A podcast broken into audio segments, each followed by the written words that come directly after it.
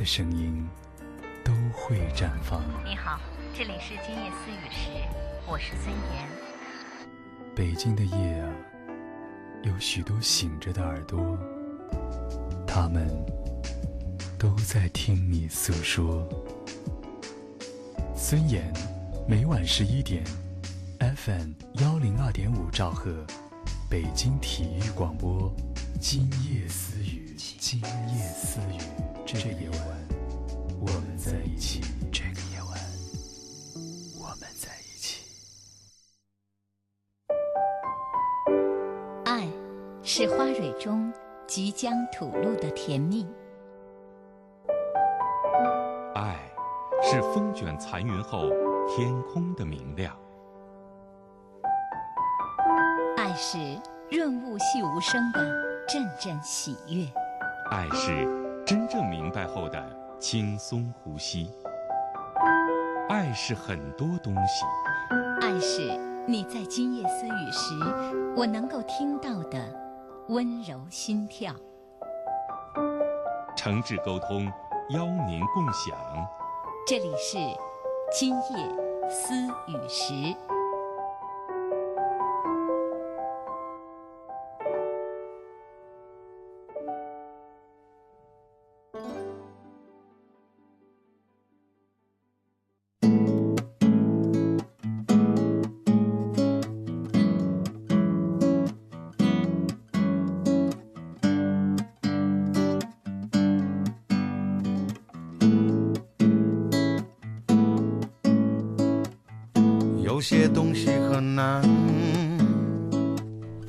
难得可以挽回。比如说你那有些讨厌，但是可以忍受的笑容。有些东西更难，难在维持永远。比如说一个纯真的心，人都要努力。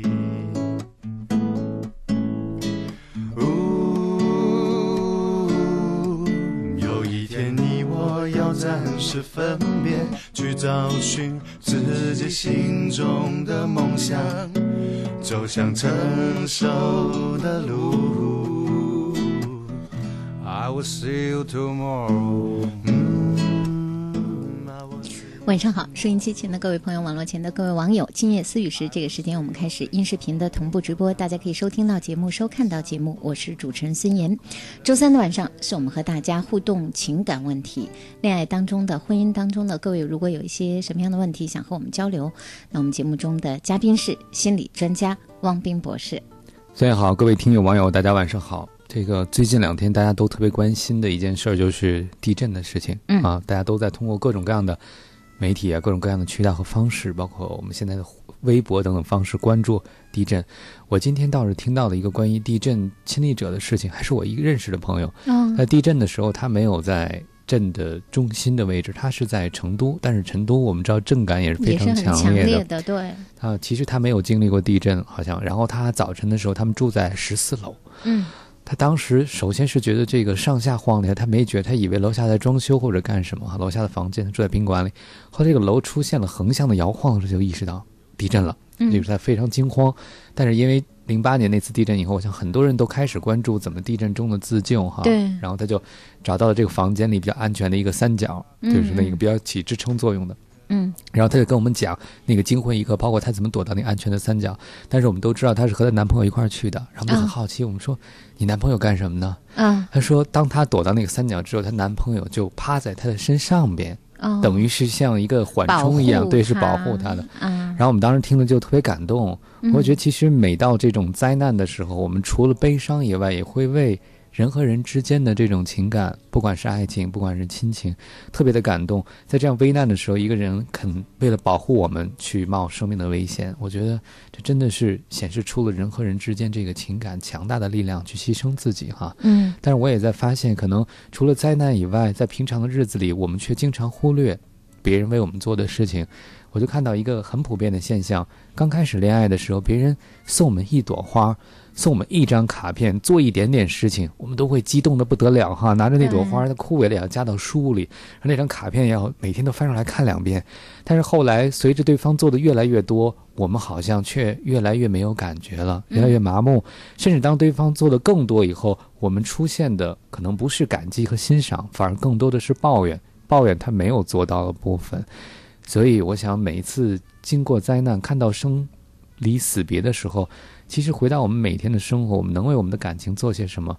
我觉得，如果我们觉得没有什么可更多做的，那就至少要做一件事情，就是当别人、当对方为我们做了些什么的时候，我们懂得欣赏，嗯，我们能够感谢，至少我们也能够不吝的赞美对方几句，这也能给一个付出者，我想让他内心获得极大的满足和幸福感，因为能为爱的人做一些事情，并且得到他的认可和回馈，本身。就是这个，我觉得就是爱情的流动和涌动，所以真的，我想在关注地震之外呢，回到我们每天平日的生活里，也要想一想，那经历了这样灾难的洗礼以后，我想我们应该更懂得珍惜，更懂得感恩，更懂得知足，也希望大家能够为彼此更多付出一点点。对啊，在生活当中，其实。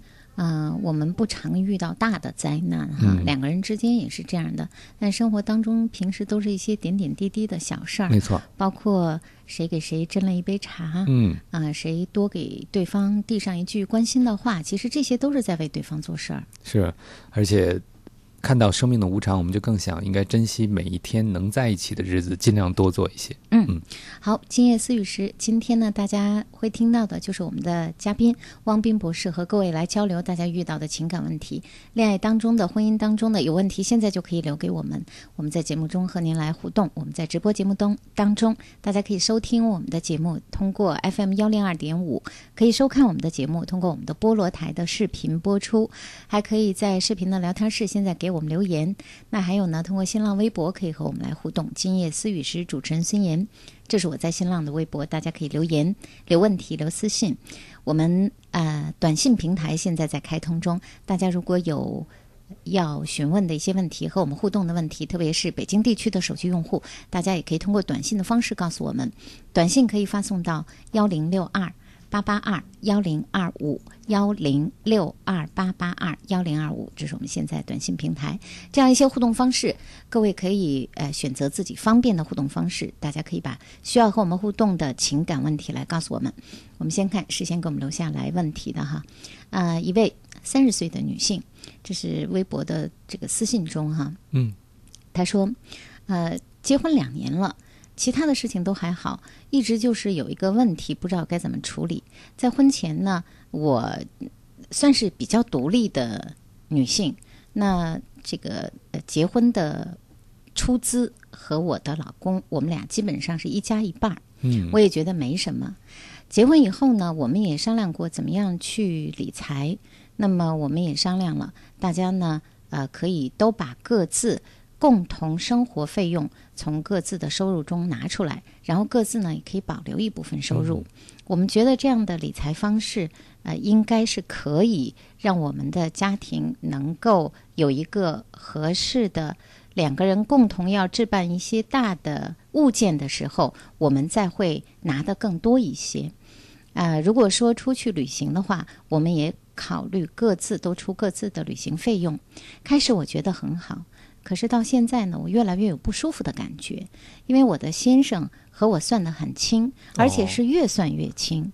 嗯，同样，我周围其他的朋友们，他们很少遇到这样情况。当听到我们家里是这样一个理财方式，他们都比较惊奇。而且我的一些女友也说，不知道我在想什么，为什么会制定这样的一个家庭理财的策略。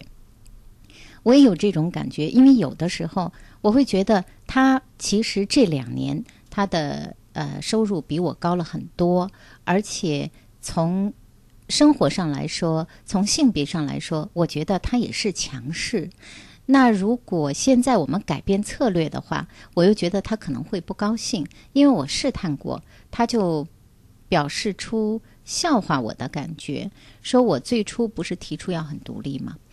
啊，现在我不知道该怎么办，但是我心里不痛快。嗯，这个听到这儿，我想可能很多朋友也像你周围的朋友一样，也会觉得有点惊奇，因为这毕竟和我们中国传统式的婚姻家庭对财产的，我们不管叫分割也好，或者经济负担的分担也好，还是很不一样的哈。嗯，嗯，算得很清楚。刚才你讲到一个细节，说先生最近的这个经济收入这几年在减长，那是不是这也是他想和你？你还讲了分得越来越清楚了，这会不会有相关性？就是说。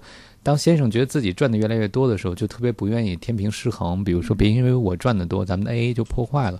咱们还是应该坚持在婚前达成的这个意见，就是我们还是每个人分担自己所属的部分，并不是因为我赚多了就要多负担。那看来到今天呢，您这个内心的天平已经失衡了，就是先生的这种计较，这种算得清、分得清，让你感觉到是不是有一些见外了？我其实有个好奇啊，就是说这两年你们的情感关系有什么变化没有？其实我觉得经济上的边界很清楚，从某个角度也说明在内心双方在某些方面边界可能也挺清楚了。所以我不知道两个人在情感关系上有什么变化没有哈？你之前觉得那样合适，那是因为你还没进入婚姻，现在进入婚姻了，你觉得不合适。我觉得提出调整，你首先不要笑话自己。我注意到你说对方可能会不高兴。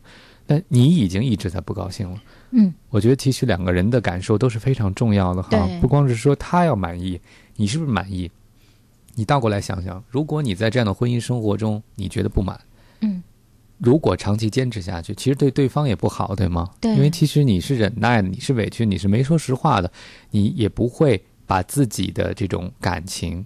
全部的投入到和对方的互动中，你可能也会有所收敛，你也会有所内心的想法。这个时候，对方也会感受到，所以对他来讲，这个婚姻生活也应该不是像以前那么满意、那么完全的能够彼此去交流、去沟通，因为现在已经有了一些芥蒂。所以，其实婚姻的。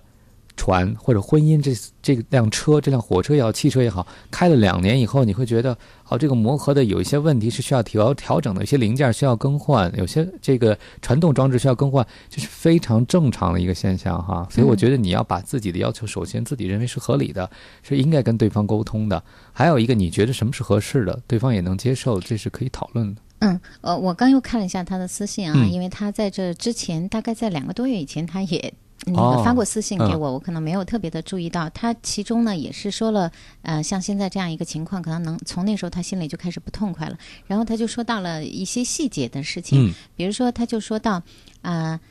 别人家的先生会给自己家的自己的妻子买什么衣服啊什么的哈？他说他看中了一件冬天的时候看中了一件大衣，比较贵。他觉得如果那个月他出了钱买了这件大衣的话，那他的这个收入他就觉得有一点点呃入不敷出了哈。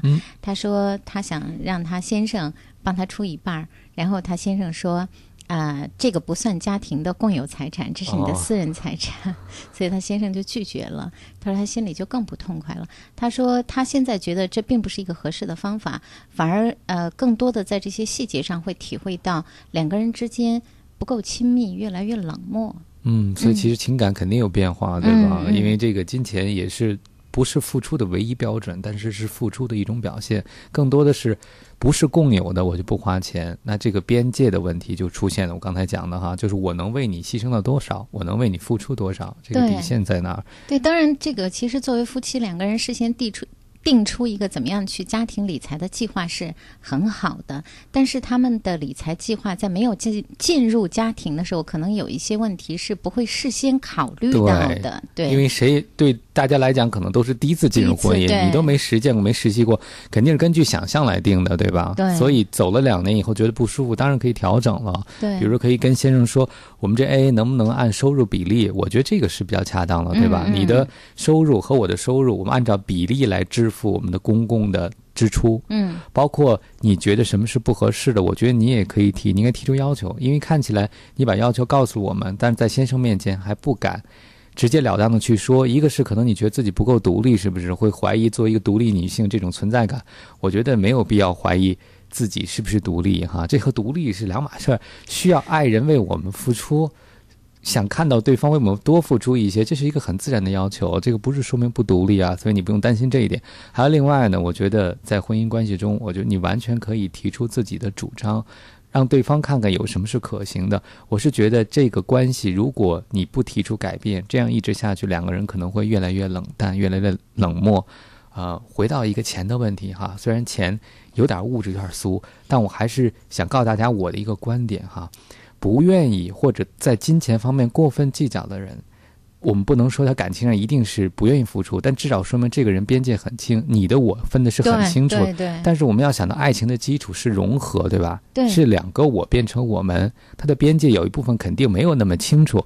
其实我还特想问，比如假设一个极端的情况，这位朋友如果生病了，对，这用钱。嗯，这这个治病肯定不是共有财产的范围的，或者急需用钱，那该怎么来解决这样的问题？所以，一个家庭中其实有一些东西你是很难分出你和我的。本来一个家庭就是我们，而不是你和我。对，这是我的一个观点啊，也就是说。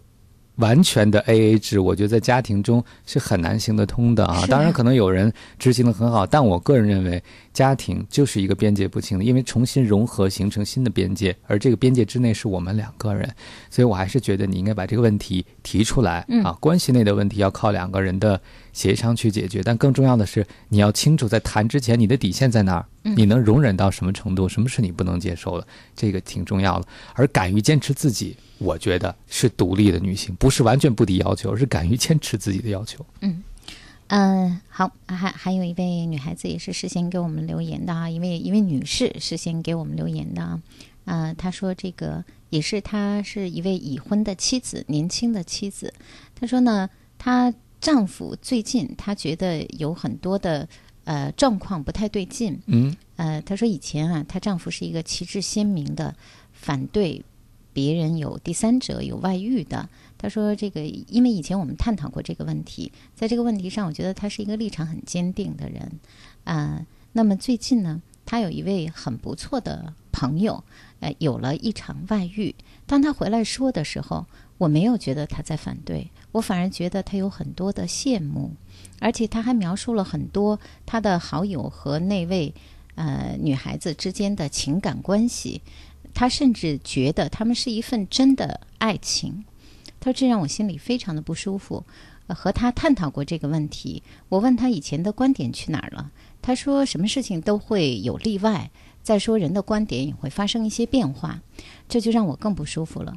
因为我们之间现在进入了一个婚姻的比较呃冷淡的时期，现在呢是我们的孩子。刚刚四岁，我的心思确实前几年多一半用在孩子身上。我觉得和他的沟通越来越不够顺畅，而且他和我沟通的时间也很少了。仔细想一想，对这几年他内心的一些变化，我也不是了解的很多了。我一点一点开始担心我和他之间的婚姻状况。呃，会出现问题，因为在这之前呢，他有一位女同事和他的往来特别的多，有的时候在下班之后，我经常还能在家里听到他们有电话，呃，所以呢，我现在的心情很复杂。我想问一下王斌博士，在这样一个情况下，我应该怎么和他交流？嗯，其实这位妻子我觉得非常的敏感，也非常的有觉察力哈。就通过先生讲自己朋友的经历，已经对自己和自己先生的关系有所警醒了。其实讲到他之前旗帜鲜明的反对，那可能在他当时的理解里，这个就是不能接受的，因为这是对责任的背叛。但是当他有一个非常好的朋友经历这件事，并且他知道细节以后，他发现人的情感。不是简单的能够用栅栏可以关上的，能够用开关，能够用理智可以去控制的啊！当然，行为是需要控制，但是人的情感是自然而然产生的。我想，正是因为他朋友跟他讲述了很多情感的细节，他才从人性的角度理解了哦，他和那个女孩子之间，不管我们认为是不是真的感情，但至少是有感情，是动情了，而且是发自他内心的动情了。所以他开始对这种行为。不是做标签化的理解，而是从人的角度去理解。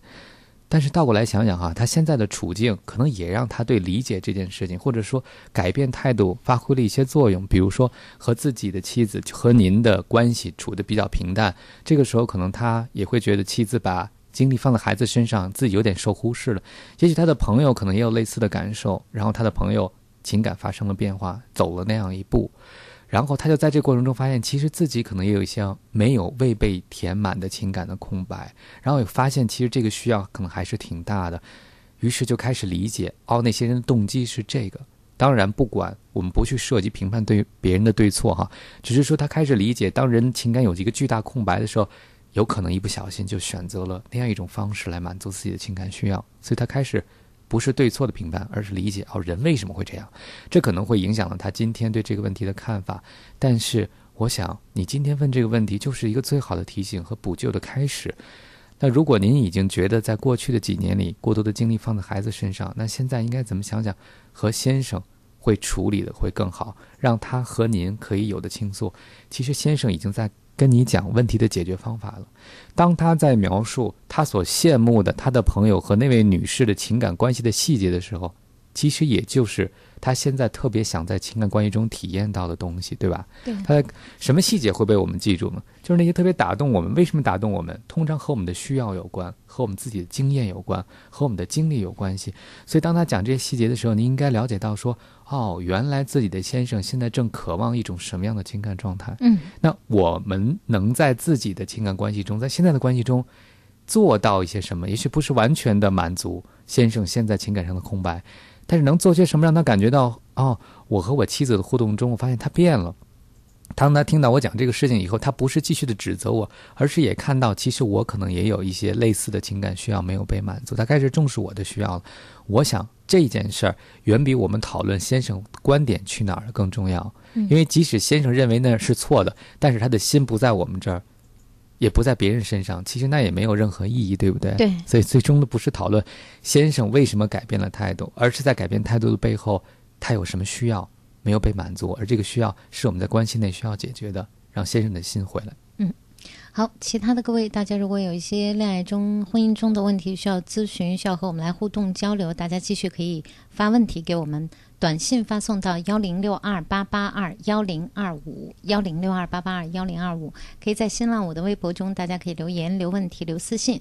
今夜思语是主持人孙岩，观看我们在北京广播网菠萝台，大家可以在菠萝台的聊天室给我们留言。我们再来看一下短信哈，有一位在问，说那个问一下汪冰老师，我应该怎么样去维系好我的异地恋呢？或者说？不要超过多长时间？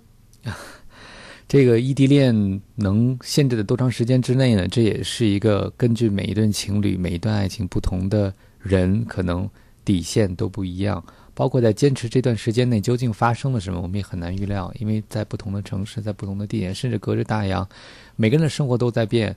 所以这个期限在什么时候是合适的，真的也没有一个肯定的确切的答案哈。对。但是怎么经营好异地恋，我们也在节目里经常分享一些成功的经验。我记得至少不止有一个朋友给我们发短信，他的异地恋是怎么经营的。我觉得很重要的一点就是经常的沟通啊，还要学会一件事，就是没话找话。因为异地恋生活在不同的生活情境里边，工作可能彼此都不能。知道你每天发生了什么，这个时候就需要分享生活中的细节来创造话题。我今天吃了什么？我今天做了什么？我见了谁？我说了什么？其实去分享这些，就是在通过远距离的方式建立共同的生活体验。虽然他没有来，但是我们现在有这么多。手段，微博、微信等等啊，可以发个照片让他看到你吃了什么哦，我们就可以去好奇去谈，有共同话题，能够分享生活，就可以克服异地恋的一个很重要的特点，就是越来越没有共同语言了。还有另外一方面，就是要善于处理彼此的负面情绪，因为独自打拼的时候，肩膀不在了，拥抱也不在了，两个人遥远的亲密关系，投入的多，但产出的少。这个时候怎么来维系呢？那就让我们有有效的产出。那比如说在。打电话的时候，或者在网上聊天的时候，有没有给对方更多的关怀、更多的好奇、更多的主动去询问他过得怎么样，更多的去把耳朵借给他，去倾听他来倾诉，给他这样的机会？因为很多的时候，异地恋，我们的内心的缺憾、对情感的不满，很容易抱怨的方式，电话里发个小脾气，或者指责的方式，而不是真的想说明，其实我很孤独，其实我离。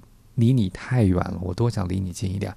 这样的不满足的情感需要，经常可能会变成火气爆发出来。所以这个时候就需要两个人有更多的理解，而最好是有一个约定：如果你因为我们相距太远而觉得烦恼或者不开心的时候，你可以发火，但我们也要有一个游戏规则，就是能够说最新的感受啊。那我其实想你了，或者说我其实是因为觉得很孤独才发的脾气、发的牢骚。那如果我们能够在内心感受的层面交流的话，我想即使相隔很远，也从内心来讲会离得很近。当然，这些东西更重要的是两个人能不能共同使劲儿哈。一个人的异地恋，别说异地恋了，就是一个人一头热的恋爱已经很困难了，一头热的异地恋就更困难了。所以在两个人在一起的时候，能不能彼此强化一些美好的回忆，彼此一起下决心、下决定，为这段异地恋共同的努力，可能是更重要的。嗯，另外一位女孩子，呃，她说嗯很喜欢汪冰老师的节目，她说想问一下哈，今年呢二十三岁，谈过两次恋爱，一次呢是在大学，一次呢就是前不久。她说我就想问一下，平时我是一个我觉得脾气还挺温和的人啊，除了跟我妈发过脾气之外，没有跟同学同事们发过什么脾气，但为什么两次恋爱当中，我都属于特别容易发脾气？特别容易生气，而且还气到不行的程度，我就想问问为什么呢？因为第二次，呃，现在发脾气，这个男朋友已经说我的脾气不够好了，但这不是原来的我，也不是本来的我，我就想问问我为什么在恋爱中总是要发脾气？嗯，你刚才讲了跟你妈妈会发火，那跟你爸爸会不会发火呢？我不知道和你爸爸的关系好不好啊？嗯，平时和这个周围的人接触时候不发火，我觉得说明你可能很克制，然后也很善良，但是并不表明你的脾气就一直会很好，因为很多的时候我们要维护自己的形象，我们希望自己是善良的，在别人眼中是有亲和力的。那回到情感关系中，有一个很大的不同，就是我们容易把对方当成自己，当成自己人。那其实发火的原因也很多啊，你刚才没有讲到细节，比如说。一个女孩子跟男孩子发火，你是在亲密关系中经常感受到，比如说不安全吗？你是经常感受到对方没有猜到你的需要吗？你经常觉得没有被满足吗？我不知道大家有没有这样的经验。亲密关系中，我们无意中提高了对人的要求。嗯，在平常和同事的交往中，我们期望是比较低的啊，你好我好大家好，可能面上过得去就行了。但是亲密关系中，我们通常的要求是特别高的。我们可能会有精神洁癖，我们希望他不会犯错，我们希望他了解我们的心意，我们希望他对我们十二万分的呵护和照顾。所以，正因为期望高了，可能失望也会变多。这个时候就容易发火，这个时候就容易把对方变成我们的垃圾桶，有脾气发给他。所以我希望你能举出几个例子，比如说在什么情境下你会跟对方发火，对吧？还有一个就是可能对对方并不满意。就是从内心里其实不觉得对方配得上自己，也可能会通过各种各样的愤怒表达出来，那也需要你补充更多的信息才知道原因哈。我更希望你在听完我的回应之后，仔细想想你在什么时候会发火，发火通常是因为什么样的事情？这种感觉在你之前的亲密关系中有吗？不光是爱情，比如说和家里人相处的时候会有吗？你和妈妈发火是？因为什么原因呢？那还有另外一个原因，就是你可能是一种非常隐匿的完美主义者，对自己要求是非常高的。平时和别人在一起的时候，也希望树立完美的形象。但是这回和亲密的关系的人在一起的时候，你觉得你可以释放自己了，你就把自己对人完美的需求也可能要求到对方身上，然后也经常发火。对，嗯，这个女孩子应该现在在听我们的节目。呃，如果方便的话，也可以再告诉我们更多一点儿哈，也可以。呃，刚才汪斌博士说了那么多，那自己也可以分析一下，到底是过去发火都是因为什么。好，稍后的时间呢，我们会继续我们的节目内容。大家如果有一些恋爱的问题、情感的问题，可以继续告诉我们，发送短信发送到幺零六二八八二幺零二五，还有在新浪的微博中可以继续来互动，可以继续留言留问题。今夜思雨时，主持人孙岩，大家也可以观看我们的视频，在思雨点菠萝点 cn s i y u 点 b o l o 点 cn 我们的菠萝台。稍后的时间继续节目内容。北京广播大厦酒店位于繁华的建国门商务区，位置优越，交通便利，是集住宿、餐饮、会议为一体的高档商务酒店。酒店环境典雅，客房温馨舒适，会议设施一应俱全。层高八米的观云阁宴会厅，更是您举办婚庆、尊享盛宴的理想选择。北京广播大厦酒店期待您的光临，垂询热线八五零幺五五八八八五零幺五五八八。想旅游的人都听八七六，做旅游的人八七乐懂你。北京八七乐传媒有限公司独家代理北京人民广播电台旅游行业广告，拥有全国八十多家电台组成的环球旅游广播联盟独家运营权，优势媒体资源，专业传播能力，为境内外旅游行业客户提供专业的策划推广。懂你热线零幺零八五零幺三四五六八五零幺三四五六。八七点六。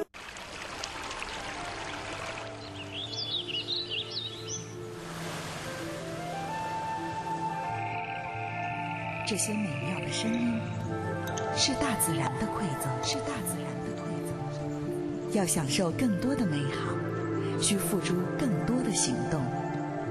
爱护环境，植树绿化，我们一起来，我们一起来。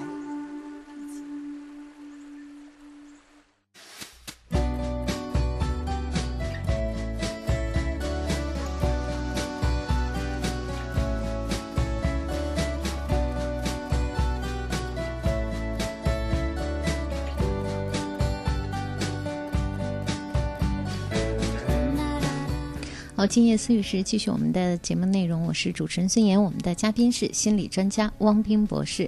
今天周三的节目内容和大家分享各位遇到的情感问题，恋爱当中的、婚姻中的情感问题，想和我们交流的可以告诉我们。呃，有位朋友在问说，问一下为什么最近看不了节目的回放，在哪儿能看到呢？我们的视频现在基本上在我们的菠萝台吧，大家应该是可以看到的。呃，如果你不是很清楚在菠萝台怎么样可以找到我们的回放呢？你也可以在新浪的微博中和菠萝台的微博呃沟通一下，可以问一下我们菠萝台的工作人员怎么样能够看到我们的视频回放。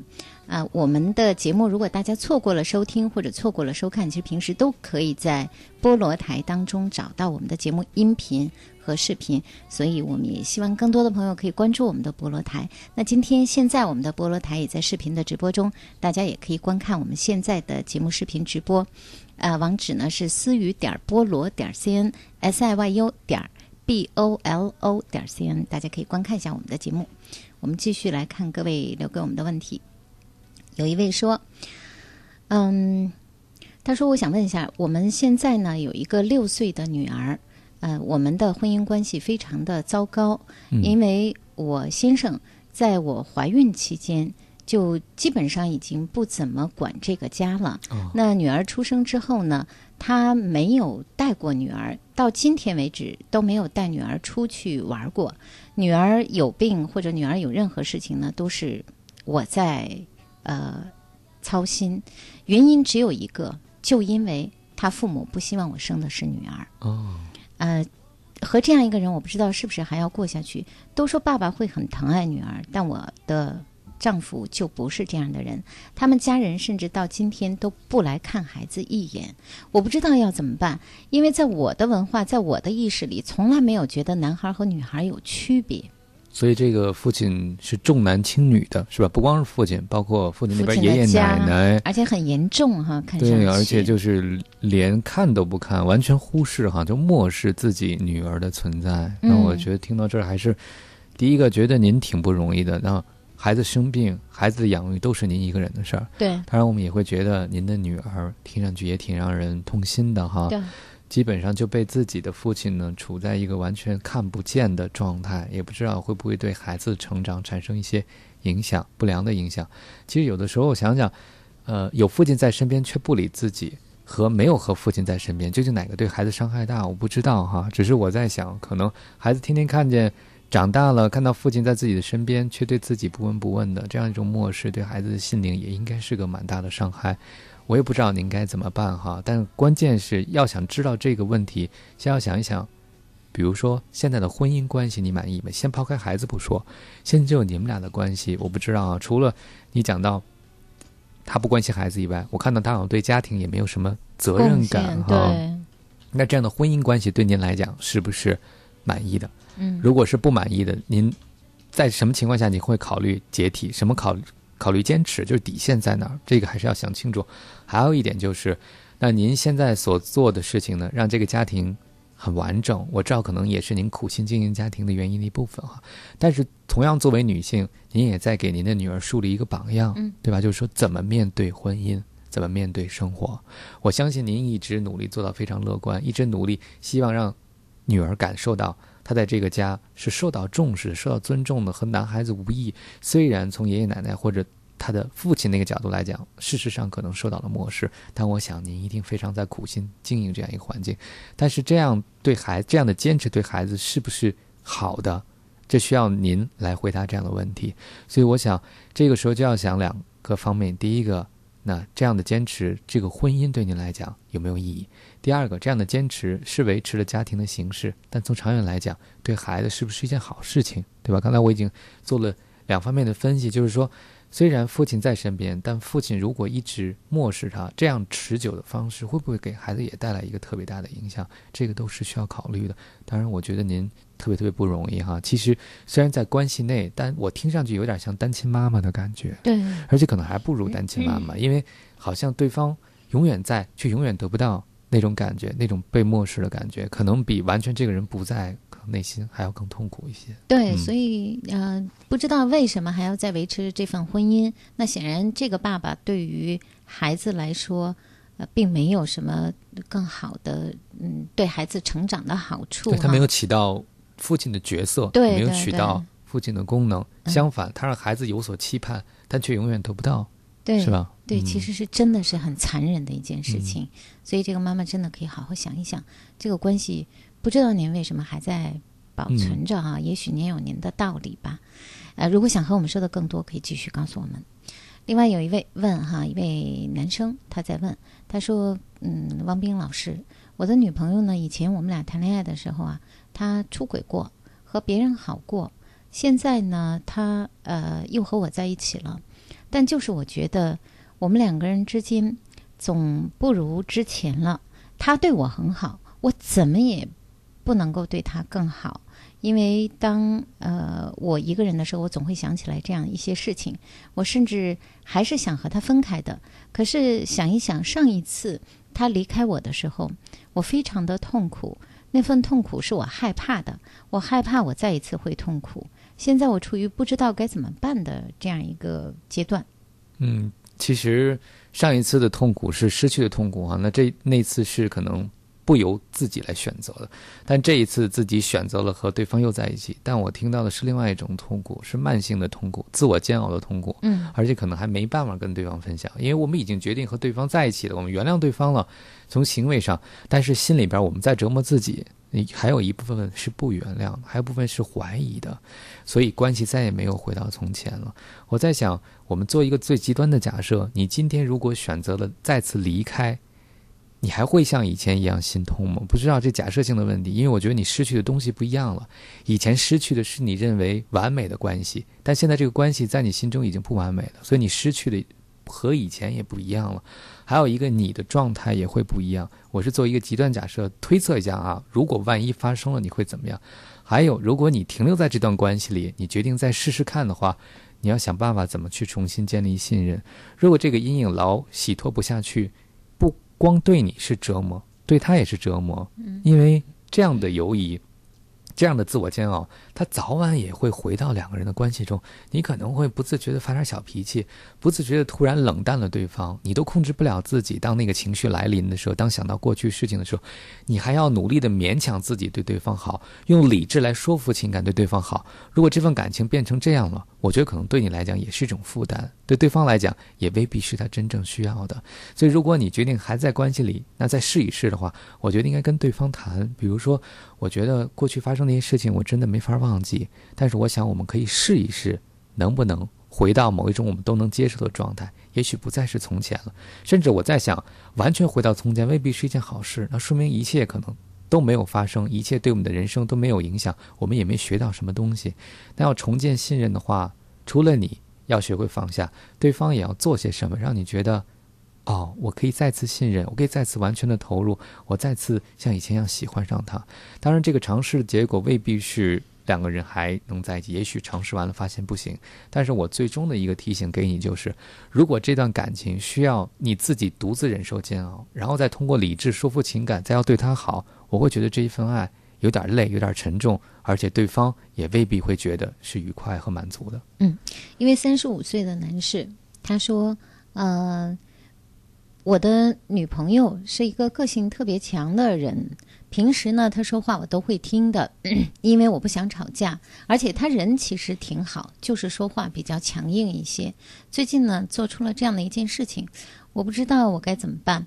我们是打算结婚的，那将来呢？呃，我父母有一套房子，呃，我们现在并不打算去住那套房子，因为现在我还有一套更小的可以。呃，在我们结婚的时候来使用，也就是说做婚房。而父母的那套房子呢，我其实也没有想更多，只是跟我的女朋友说过，父母将来那套房子早晚是我们的，只不过呢，是我要和我妹妹两个人共同去继承的。嗯，没有想到我的女朋友呢，就去找了我妹妹，跟我妹妹说，让我妹妹在放弃掉自己继承父母的。那套房子的权利，他才会和我结婚。嗯，原因呢是我妹妹过得比我好，经济条件也比我好。我的妹夫自己有企业，也比较有钱。呃，他做了这样的事情，我心里很难受。我妹妹把这件事情跟我说了，但是我妹妹告诉我说，她不让妹妹跟我提。嗯，我现在应该怎么办呢？呃，我觉得听到这里呢，我就能够想象到您这个。不舒服的背后啊，就是说，你的女朋友已经替你做了主，甚至已经干涉到你的家庭关系了，你和家人的关系了哈。而且这种财产继承的事情，好像她的身份现在介入，是不是我感觉有点早？不太合适哈。对，因为还是女朋友的关系，虽然是未婚妻了哈。我听到这儿，我就觉得你的女朋友她不光是个性强，而且她特别喜欢帮人做决定，特别喜欢按照自己的意愿去安排事情。那说到底，我会觉得有点自我中心的感觉。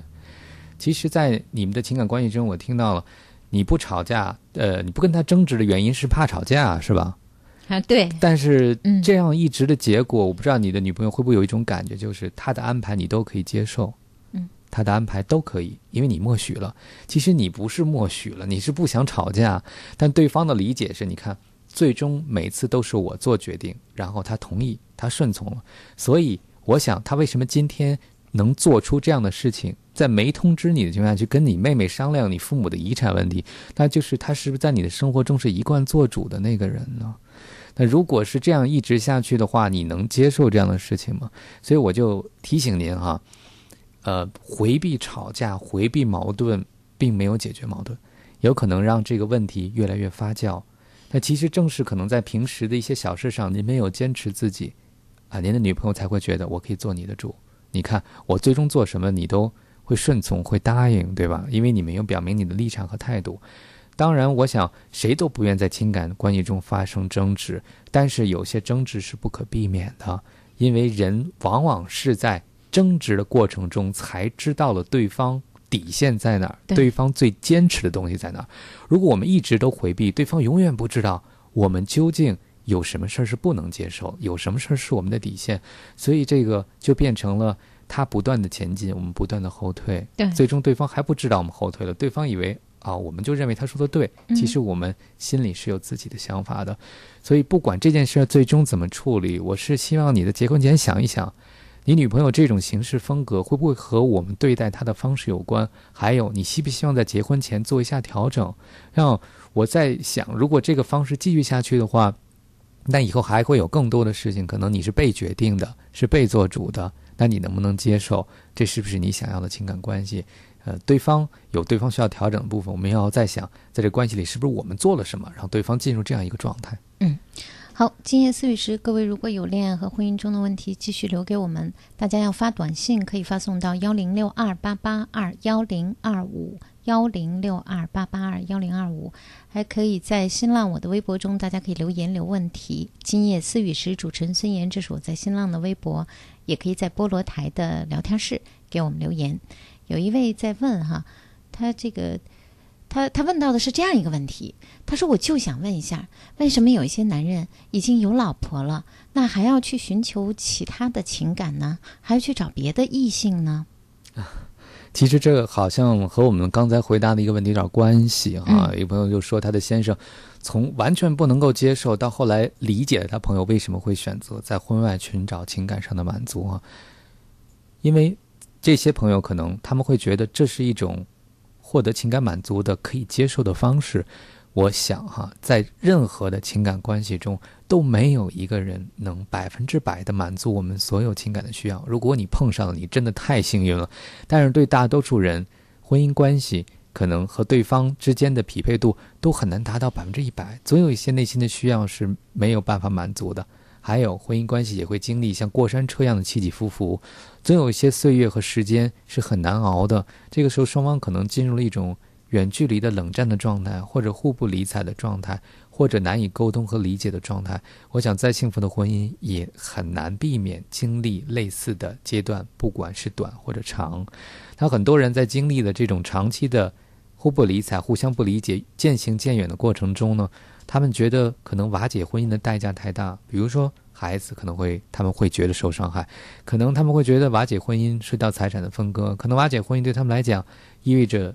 失去了面子，或者让别人会觉得他们有问题，所以通过这各种考虑，他们会觉得我需要保持婚姻的形式，但每个人的情感需要又是难那么的自发和难以抑制，于是就选择了用另外的方式来弥补情感上的不足。我在尝试向你解释为什么会有人这样做哈，但是我不知道你为什么会提出这样的问题，是有这样的人伤害了你了吗？是有这样的人触动了你了吗？我特想知道他们是怎么影响到你了，让你想到要问这样的问题。但是不管别人怎么做，我是觉得我们自己想要什么样的生活很重要。我经常在节目里说一句话，就是爱孩子的最好的方式就是爱他的爸爸或者爱他的妈妈。这个意思就是，如果你想对你的孩子好，你就应该努力尝试去爱他的爸爸，爱他的妈妈，就是爱你的另外一半。一位男生他说：“呃，王斌老师好，我是一位同性恋者，呃，但是比较隐蔽，因为周围很多人都不知道。现在呢，就有女孩子追求我，是一位同学，女孩挺好的，平时也合得来。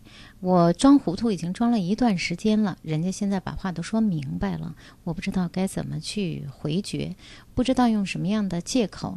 早几年也有这样的事情，每一次我都觉得挺尴尬的。”嗯，那早几年不知道你用的什么样的借口哈？其实我觉得理由有很多，就取决于你和他是多近的关系，你想让他了解你到什么样的程度。我觉得出柜这个问题，你可以选择时机、选择场合、选择人，即使。最终，你选择出柜也未必要昭告天下，让所有的人都知道。你可以选择在你安全的范围内，让你觉得适当的人知道。那对于周围追求你的这些异性来讲，我觉得我们可以有各种礼貌的拒绝方式，比如觉得我最近这个阶段还没想考虑这样的事情，或者说我觉得我们俩可能并不是最合适进入情侣关系的。这个借口和理由，我们可以想出很多很多。但更重要的是，我在想。呃，第一个拒绝会不会让你有一个猜测，会伤害到别人呢？如果是这样的话，我们可以在前面先表达对对方的感谢，比如说有人对我们这么好，有人来追求我们，有人向我们示爱，其实还是个让人感动的事情。虽然可能你觉得是个负担，但仔细想想，一个人对我们有好感，不管这个人是异性和同性，也不管我们的性取向，本身我觉得是个挺让人温暖的事情，对吧？有人欣赏，有人表达对我们的好感和赞美。所以我想先要去谢谢别人啊，对我们这样一份美好的感觉。但是是不是要发展到下一步，这取决于我们的决定。所以我们也可以告诉他，我刚才讲到了，我现在暂时没有考虑，或者觉得，我觉得我还没有想好我喜欢什么样的人，或者我觉得我的生活还有很多的变化，我没有想到要选择什么样的生活方式。也许有一天我会告诉你，但是现在我没想明白，所以我觉得我也不想耽误你。那你还是寻找你自己的幸福吧。其实有很多种不同。各种各样的方式哈，但是我觉得你千万别有心理压力啊，因为你拒绝别人并不等于伤害他，只是给了他一个机会去寻找真正适合他和属于他的幸福。嗯，一位女生在问哈，说汪斌博士，我想问一下啊，我和男朋友关系挺好的，相处了两年，他们家一直在反对，反对的理由就是我的学历比我男朋友高，因为我在读博。哦，这个反对的理由还挺有意思的哈。让我想到了这个网上和坊间对很多女博士的这个戏谑之词，哈，就是这个女人上了高学历以后，就在这个婚恋市场上变得有一点点奇怪了。可能还真让您碰上了这样的现象，就是因为你学历高。那学历高的最后，我想可能是我们传统的一个男尊女卑的思想在起作用啊，是不是担心自己的儿子驾驭不了你啊？是不是觉得在未来的婚姻关系中，自己的儿子会因为学历低而被动呢？我倒是觉得这样，如果是这样的担心呢，反而是显示出其实他们对自己的孩子是不够有信心的。嗯，而且我也在希望你能够多了解一下，除了学历之外，还有别的原因吗？学历是个幌子，还是个真正的原因呢？还有另外一点，其实你应该倒过来解释哈，给他父母宽宽心。你看，你儿子学历是不如我高哈，或者说我的学历比你儿子高，但是我甘愿给他给您做儿媳妇儿，是吧？给他做老婆，这只能说明您家儿子太优秀了，是个优秀的小伙子。对，就一般不知道像这样父母反对的恋爱有没有机会见对方的父母哈？对，如果有机会见到对方父母的话，其实，呃。记得一定要稍稍更低调一点。对，我觉得崔老师说这个特别重要，就是学会示弱一点哈。至少在他的父母面前，他父母希望一个什么样的儿媳妇？嗯，比如说对先生是对自己的丈夫是更恭顺的，是吧？至少在父母面前，你让更温柔的，对，让父母觉得啊，我儿子跟这个女生在一起不会受气，是吧？这可能是他的一个底线。如果你的这个男朋友的父母哈，他们是喜欢这样的状态的话，那你也可以在你和你男朋友和他们见面的时候，表现出自己柔软恭顺的一面来哈，让他们觉得别把你想象成洪水猛兽哈，在这个心里把女博士给妖魔化了。对，好，另外是一位男孩子吧，他说我和喜欢的女孩去表白，我们俩呢相处了三年。之前其实表白过，但是女生呢觉得我不够上进。她说：“你还是着急自己的事业问题吧，等事业解决了再谈别的。”我可以认为她婉转的说：“我们没可能了吗？” 呃，他是不是觉得你们没可能呢？至少在现阶段。看来是没可能了，也就是说，除非你的事业有很大的转变，否则他不会考虑你的啊。他不管有没有可能，我觉得你应该把这件让你不太高兴的消息啊变成一个好事儿，那就是说，应该抓紧去奔自己的事业，抓紧让自己变得更有能力。倒过来想哈，如果你变得更有能力，从他的角度来讲，似乎。你更有机会接近他，或者他更可能把你作为考虑的对象之一。第二，当你把自己的生活过好，把自己的事业过好以后，你可以选择的余地也会更大，对不对？因为你的肩膀会更宽厚，你有更多的承载力，所以你也会更吸引异性，更吸引别人到你的身边来。所以不管怎么样，我觉得亲密关系是两个人的事儿，也是一个人的事儿。把自己的生活努力好，就像你现在这位女生所提醒你的那样，也许机会变大，但我们并不保证是不是有戏，是不是没戏。但是，我想这个女生会给你一个很大的动力，让你去把自己的生活过好。我也会看到很多朋友会说，他们年轻时候碰到过，比如异性会跟自己说，比如男生碰见女生，女生就说：“等你若干年以后混出。”模样了，再来找我哈。对，其实这个男生可能就因为这句话非常非常努力。你说多年以后他还要不要找那女生？可能他自己都变了。对。但是这一句话真的可能给了他很励志。对，给了他生活很大的动力。我觉得也未必是件坏事儿。好，呃，微博中有一封新的私信，是一个女孩子发来的哈。他说：“这个呃，汪冰老师好。”他说很开心晚上听到您的声音，啊，听到你们的节目，我常常听。其实一直有一个问题呢，就是想问一下哈，我有一个谈了一年的男朋友，男朋友是加拿大人，我们是在学校认识的。他很好，很热情，也很热爱中国的文化，啊，有一定的中文的基础，但是我们更多的交流还是用英语。他觉得他非常的爱我。他也觉得我们很相爱，可是，在我的心里，其实有的时候好像是游离的。一方面，我觉得他各方面条件很好；另外，我希望我将来能到国外去生活、工作、定居。我想，我是有目的性的和他在一起。至于他有多吸引我，我只觉得他是一个单纯的、干净的大男孩。但是，作为爱情，我并没有觉得心里有。那种心跳的、心动的、激动的、睡不着觉的感觉，我究竟是顺从我的理性和他在一起呢，还是听从我心里另外那个小小的声音呢？可是真的爱情到底是什么，我也并不知道。其实你知道哈，我觉得你刚才对爱情的那种形容，可能每一个听到的人都会有所心动。哦，对呀，这就是我们爱的感觉呀。我觉得你是一个非常坦诚的姑娘。对自己很坦诚，对我们也很坦诚，把自己内心的那些想法都告诉我们了。其实你的理智和情感呢正在打架。我想爱情有目的和有条件的时候，我们肯定就游离了，因为那不是爱情了。但是我们还要让对方感觉到我们在爱情之中，那就实际上有点像角色扮演，所以我们很容易从角色中跳脱出来，因为我们毕竟不是角色，我们没有爱到那个程度。所以在这样的关系中，我觉得不光是游离的问题，你会不会觉得有一点点小煎熬的感觉呢？因为你要让对方感受到你爱他，但你实际上又没有那样的化学反应，所以你要。刻意的要求自己去表现，这会不会挺累的呢？我觉得爱情，有人有目的，有人没有目的，有人就是为了情感本身，有人为了自己的目的。我觉得每个人都有自己的选择，但每一种选择都要为之买单，这个是更重要的，对吧？嗯。就像去超市里，我们拿东西时候好像不要钱一样，但出来总要结账的。对，是的。今天我们为了自己的目的，可能选择了这样的婚姻，可能出去了，但未来的生活是怎样，没有人保证。其实我更想问问你。我们一个人就不能出去生活了？如果你这么想出去上学生活的话，这是唯一的途径吗？因为我会觉得，如果你真的没有爱的感觉，这个途径代价其实是挺高的，特别是对一个女孩子来讲，对，是吧？可能会搭上青春，搭上你会有呃，可能最后婚姻会解体等等都有可能，你要慎重考虑。而且我觉得，今天我们实现去国外生活梦想的途径太多了哈，结婚是一种，但不是唯一的。我想，当你的情感和理智。开始打架的时候，其实你内心的声音已经变得越来越大了。我相信你听得见。好，嗯，没时间再回答更多的问题了。大家以后如果有一些情感恋爱的问题，周三的晚上需要和我们互动，可以早一点发给我们。那我们的节目中也可以早一点回答各位的问题了。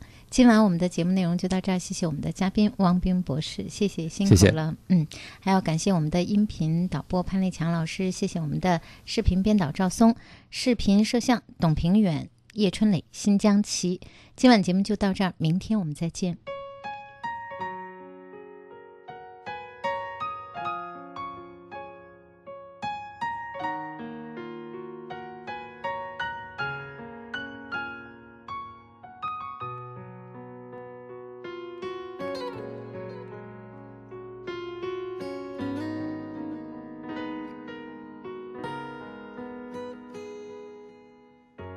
忘记分开后的第几天起，喜欢一个人看下大雨，没联络，孤单就像连锁反应，想要快乐都没力气，雷雨世界像场灾难电影。让现在的我可怜到底，对不起，谁也没有时光机器，已经结束的没有商量的余地。我希望你是我独家的记忆，摆在心底。不管别人说的多么难听，现在我拥有的事情是你，是给我一半的爱情。我喜欢你，是我独家的记忆，谁也不行从我这个身体中拉走你。在我感情的封锁区，有关于你，绝口不提，没问题。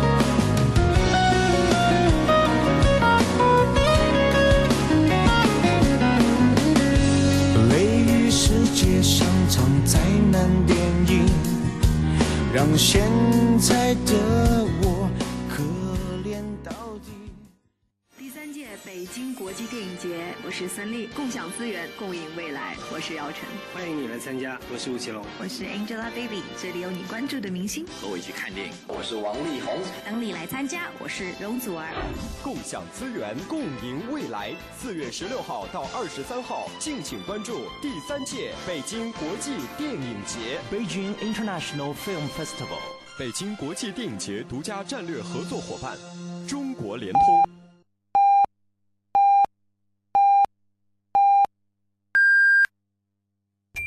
北京体育广播 FM 幺零二五提示您，现在是北京时间零点整。